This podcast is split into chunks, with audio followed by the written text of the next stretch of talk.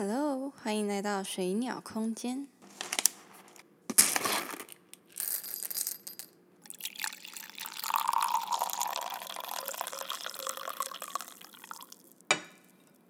暌违已久，今天呢，被一股超级强烈的直觉推来录了这一集，叫做《冲破蛋壳》。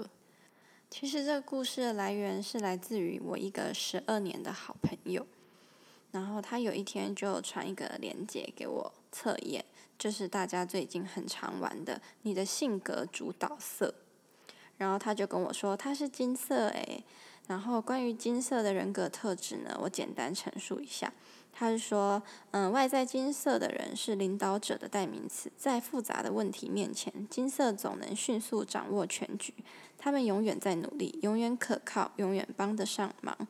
本质上也是金色的人呢，他极具天赋，然后他有能力让混乱和崩溃的事情重回正轨。其实我看完他的这个测验结果之后，我其实有一点觉得可惜，因为以前的他确实有这种特色存在，只是还没有磨练成熟。可是现在他跟这个。特质完全是反向的走法，因为其实这些年来，我发现他一直没有踏出舒适圈，他一直很害怕做重大的改变。应该是说，我觉得每个人都很怕改变，就是因为当你要改变的时候，你需要放弃很多你原本抓在手上的东西，而且你需要去面对很多未知。很多的不安定，等于说你要重新的去把自己放到最低处，对吧？所以说看完这个测验结果，我就回他说：“你要冲破蛋壳，才能展现真实的你的力量。”然后他就回我说：“我何时能孵出蛋？”然后我就跟他说：“坐而言不如起而行。”其实这八个字真的是直觉性的回复诶，因为其实很多时候啊，不是你没有选择权，不是你的运气不好，而是你始终只肯站在原地。我相信很多人都有一种习惯，喜欢去算命、算塔罗牌，然后去算一些紫薇等等的。其实我不太会去问别人，我应该往哪一条路走，或者是说。我要做这个可以吗？因为对我来说，我就是一个什么事都要亲自试过，我才会相信的人。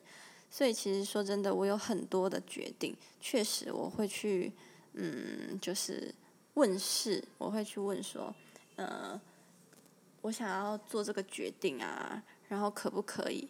然后说真的啦，我要做那些决定啊，通常我听到别人的就是。建议都是不要，为什么不要这样子？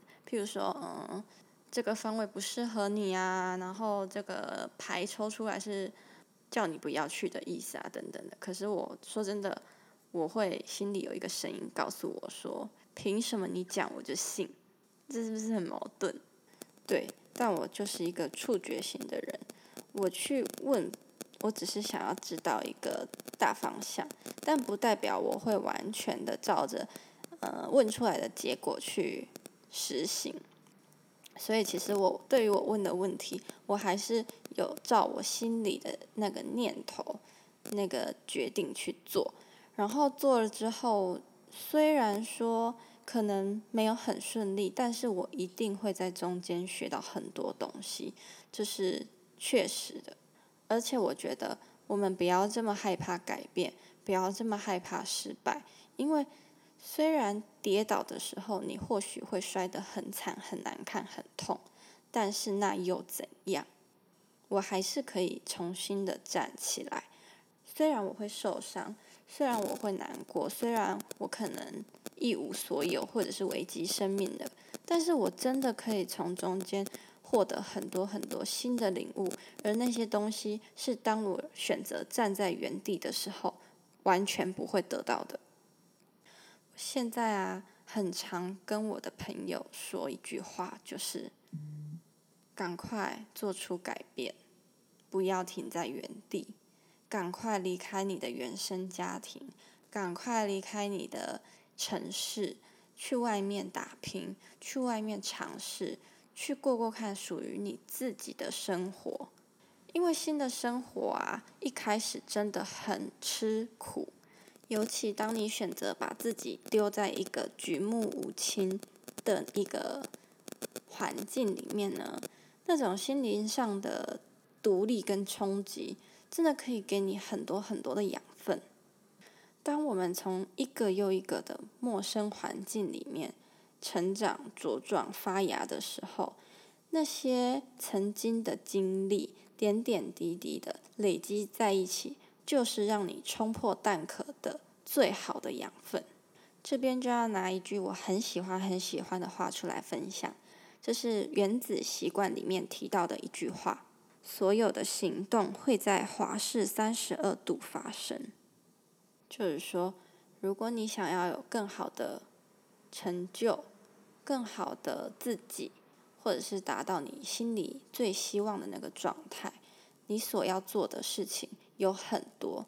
虽然你一开始在往这个路上前进的时候，你可能会需要下很多功夫，然后你可能会付出很多，甚至吃力不讨好的事情需要揽起来做。可是啊，你真的不要觉得你是被占便宜的，或者是你这些付出都是不值得的，真的不要这样想。你要相信，这些所有的付出，这些你所有努力的一步一脚印，最后都会是那一个推你到最顶端、突破蛋壳的养分。永远不要站在原地羡慕别人，永远不要站在原地嫉妒别人，永远不要妄自菲薄，觉得自己一事无成，觉得自己改变不了现况。因为你知道吗？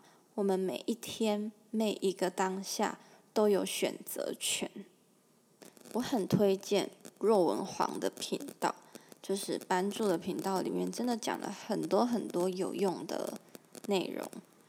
如果你们不知道怎么开始自己的第一步，或者是你开始了，然后觉得好像对前途有点迷惘，不知道该怎么办的话，又不想去算命，或者是不想算塔罗牌的话。你可以去听版主若文黄 R U O W E N H U A N G 他的 YouTube 频道，真的有很多有用的东西可以供大家去用。不要在原地等待了，不要再坐以待毙了。你需要做的真的是迈开那个第一步，那么你才有可能孵出属于你的那个蛋啊，对吧？那希望你们会喜欢这一集的内容哦，拜拜。